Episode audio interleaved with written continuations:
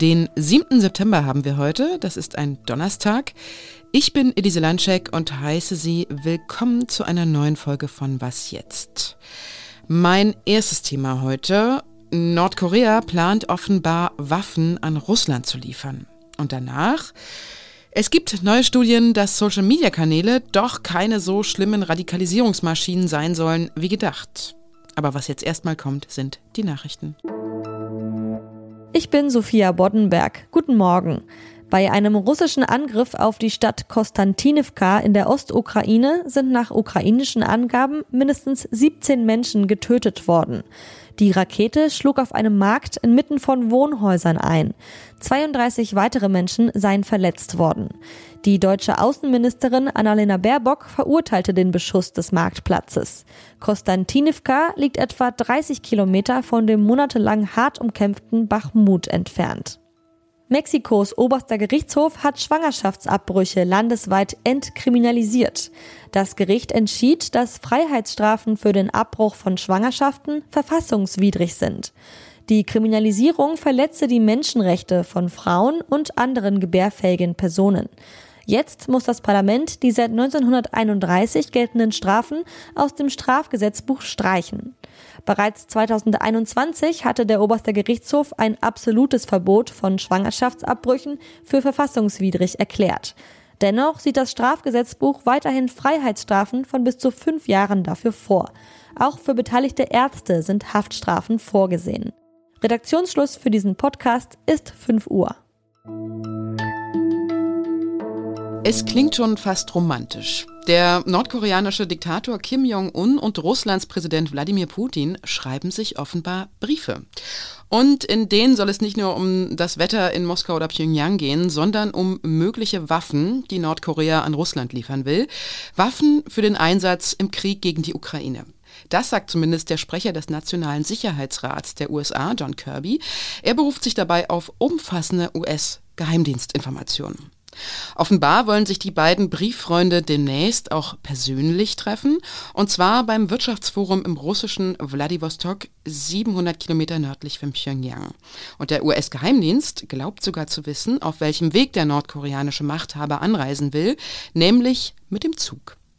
Zeit Online-Redakteur Maxim Kireev weiß, was hinter diesen ganzen Mutmaßungen stecken könnte. Hallo Maxim. Hallo. Wie sicher schätzt du denn diese Informationen ein, die da aus den USA kommen? Also es gibt zumindest sehr viele Hinweise darauf, dass das ähm, stimmen könnte. Zum einen gab es ja den Besuch des ähm, Verteidigungsministers von Russland in Nordkorea.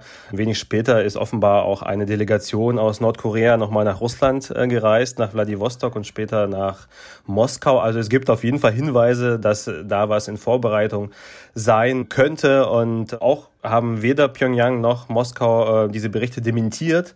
Und ähm, der letzte Punkt ist, dass bisher die US-Geheimdienste eigentlich in solchen Sachen fast immer äh, richtig lagen. Deswegen gibt es eigentlich keinen wirklichen Grund, das äh, fundiert anzuzweifeln. Was hat denn Putin davon, sich jetzt in Richtung Nordkorea zu orientieren? Ja, also ich denke, das Interesse Russlands liegt hier auf der Hand. Russland braucht Waffen, Russland braucht vor allem Munition für den Krieg in der Ukraine und Nordkorea ist da, wäre da zumindest der richtige Kandidat, wo man nachfragen könnte. Denn die Militärdoktrin von Nordkorea ist sehr ähnlich ähm, der von Russland. Das heißt, sie ist sehr stark auf Artillerie äh, ausgerichtet. Das wiederum bedeutet, dass ähm, die Lagerbestände an Munition in Nordkorea eigentlich sehr groß sein dürften. Deswegen stünde da eigentlich vieles zur Verfügung, was Russland ähm, dort beziehen könnte. Und das ist natürlich der Hauptgrund. Also das sind ganz pragmatische, äh, wenn man so sagen will, Interessen, die Russland da verfolgt. Fast vier Jahre lang hatte sich ja Nordkorea extrem abgeschottet. Ist das jetzt das Zeichen, dass Kim Jong-un sich öffnen will und eine anti-westliche Allianz vielleicht anstrebt? Ja, also es ist auf jeden Fall ein Zeichen dafür, dass Nordkorea zeigen will, dass es Unterstützer hat. Denn ähm, die USA haben zuletzt auch mit Südkorea und mit Japan ein Treffen organisiert, bei dem ging es um die militärische Kooperation im Pazifik. Und äh, das hatten natürlich Nordkorea und auch China zu einer Bedrohung stilisiert. Und äh, vor diesem Hintergrund käme es eigentlich für Nordkorea auch ganz recht zu zeigen, dass man nicht nur China sondern auch die größte Atommacht ähm, Russland auch an seiner Seite hat. Ob das jetzt ein größerer Plan ist, ist äh, und eine größere anti-westliche Allianz äh, zur Folge hat, ist noch offen. Da müsste man wahrscheinlich auch den Besuch erstmal abwarten, aber zumindest diplomatisch kann sich Nordkorea davon auch einiges versprechen. Und wie reagiert der Westen auf das angekündigte Treffen der beiden?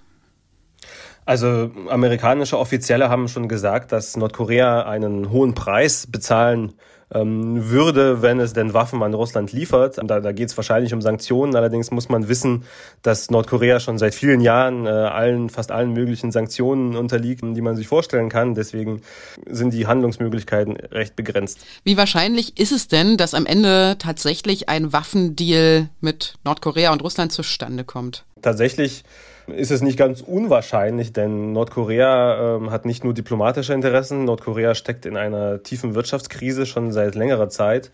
Und Russland hätte auch als Gegenleistung einiges anzubieten, zum Beispiel Öl, äh, Lebensmittel, also beides wird in Nordkorea gebraucht. Und es sieht so aus, als hätten beide Länder gerade äh, das, was der andere Partner bräuchte. Deswegen ist es nicht unwahrscheinlich, dass es zu diesem Deal kommt, aber es ist nicht hundertprozentig sicher. Mhm. Ich danke dir, Maxim. Danke. Und sonst so? Wie alt waren Sie eigentlich, als Sie von zu Hause ausgezogen sind? Ich war 19 und konnte es kaum abwarten, in die erste eigene WG zu ziehen. Im Vergleich mit anderen war ich aber offenbar ordentlich früh dran damit.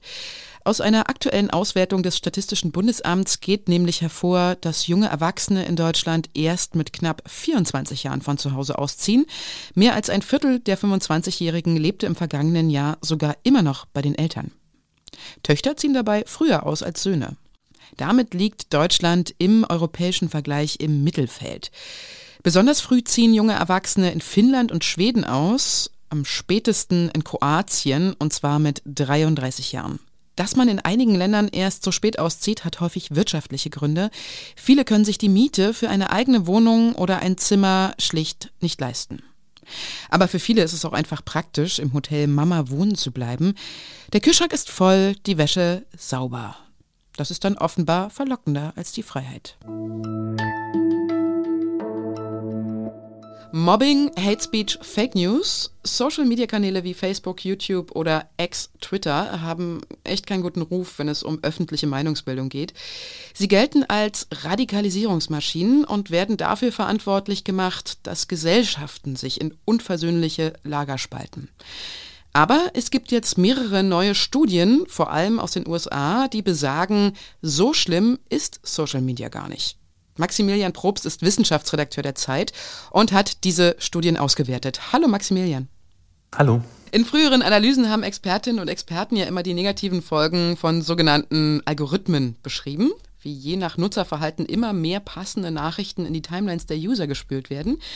Wer also zum Beispiel den Posts und Videos von Ex-US-Präsident Trump folgt, der bekommt viele ähnliche Aussagen angezeigt und dadurch entsteht sowas wie ein Strudel von Hassnachrichten.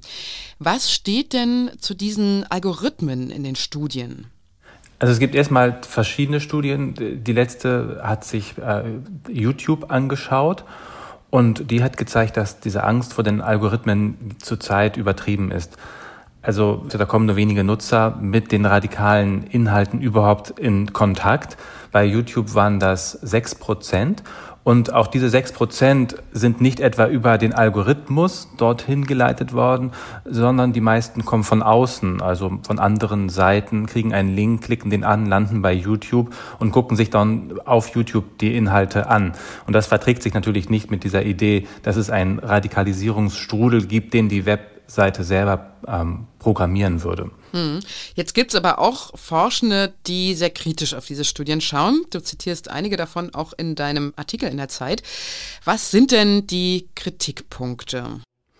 Zum Beispiel kritisiert die Forscherin Julia Ebner aus London, dass die Studienergebnisse sich nur beziehen auf den Zeitraum nach 2020.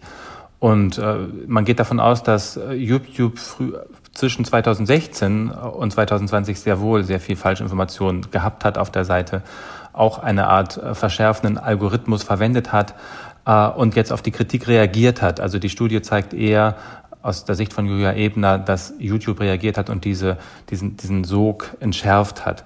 Der zweite Kritikpunkt richtet sich dahingehend, dass der Algorithmus nicht mehr entscheidend ist, aber die Menge an Falschinformationen, die noch in den sozialen Medien kursieren, es sehr, sehr leicht machen, dass man damit in Verbindung gerät und dann wird man immer weiter gereicht. Also man startet auf, auf Facebook, bekommt dort Fake News zu sehen, wird dann weitergeleitet auf YouTube auf ein Video, schaut sich dieses Video an. Unter dem Video findet man Hinweise, Links auf andere Seiten, äh, die noch radikaler sind und also eben dieses Kaninchenloch plattformübergreifend funktioniert. Das heißt, es spielen doch noch Algorithmen eine Rolle, aber jetzt nicht unbedingt bei YouTube. Genau, ich danke dir, Maximilian, für deine Einschätzung. Bitte sehr. Hat mich gefreut. Und den passenden Artikel von Maximilian Probst zu diesem Gespräch können Sie in der aktuellen Printausgabe der Zeit nachlesen. Als Was jetzt Hörer können Sie übrigens die Zeit vier Wochen kostenlos beziehen und wenn Sie nach dieser Zeit, nach diesen vier Wochen noch dabei bleiben, dann tun Sie auch uns, dem Podcast-Team, etwas Gutes, indem Sie uns unterstützen. Und damit ist sie vorbei, die Was jetzt morgen Folge. Wenn Sie uns eine E-Mail schreiben wollen, dann unter wasjetzt.zeit.de. Ich bin Elise Landscheck und wünsche Ihnen noch einen sehr schönen Tag. Mhm. Ich danke dir, Maxim. Du musst noch Danke sagen, bevor du Stopp sagst. Danke. Gut.